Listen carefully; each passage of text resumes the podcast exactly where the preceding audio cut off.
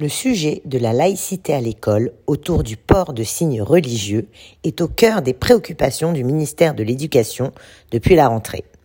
En effet, 720 signalements pour des atteintes à la laïcité ont été recensés en octobre. C'est 130% de hausse par rapport au mois de septembre. Une forte part des incidents est liée au port de tenues religieuses l'occasion de faire le point sur ce qu'est la laïcité et quelles sont les mesures envisagées par le gouvernement pour en garantir le respect. En France, la laïcité est un ensemble de principes relatifs à la place du fait religieux dans la société. Sur le plan juridique, elle est un principe constitutionnel qui sépare le pouvoir politique des organisations religieuses. La loi de la République, neutre vis-à-vis -vis du fait religieux, garantit la liberté de culte, proclame la liberté de conscience et assure le pluralisme des opinions religieuses.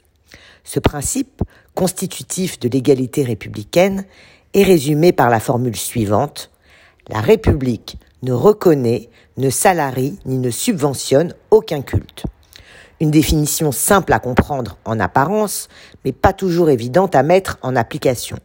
En témoignent les polémiques récurrentes ces dernières années sur les crèches et leurs petits Jésus dans les mairies, le port du foulard dans les lieux publics, les menus sans port dans les cantines scolaires, ou bien encore la façon dont la laïcité est enseignée dans les écoles. La laïcité est un principe de liberté, liberté de croire ou de ne pas croire. Elle est au fondement de notre société et de notre école qui doit préserver les élèves de tout prosélytisme idéologique, économique et religieux.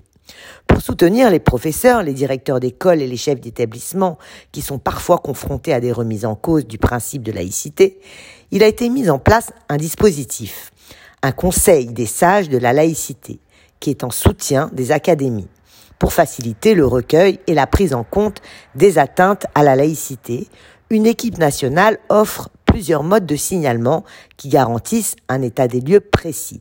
Dans chaque académie, une équipe laïcité apporte aux équipes pédagogiques et éducatives une réponse concrète en cas d'atteinte au principe de laïcité.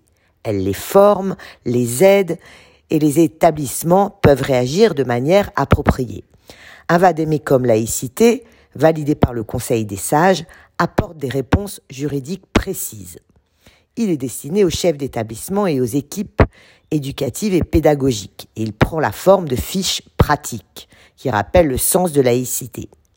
La loi du 24 août 2021 a renforcé la protection des professeurs et des agents publics.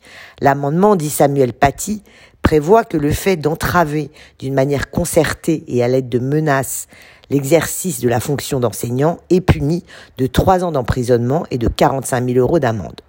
Face à la hausse des atteintes de la laïcité, le ministère prévoit actuellement un plan sur quatre axes pour renforcer l'accompagnement des chefs d'établissement et mieux les protéger. Ce plan est détaillé dans une circulaire qui sera publiée ce jeudi au bulletin officiel.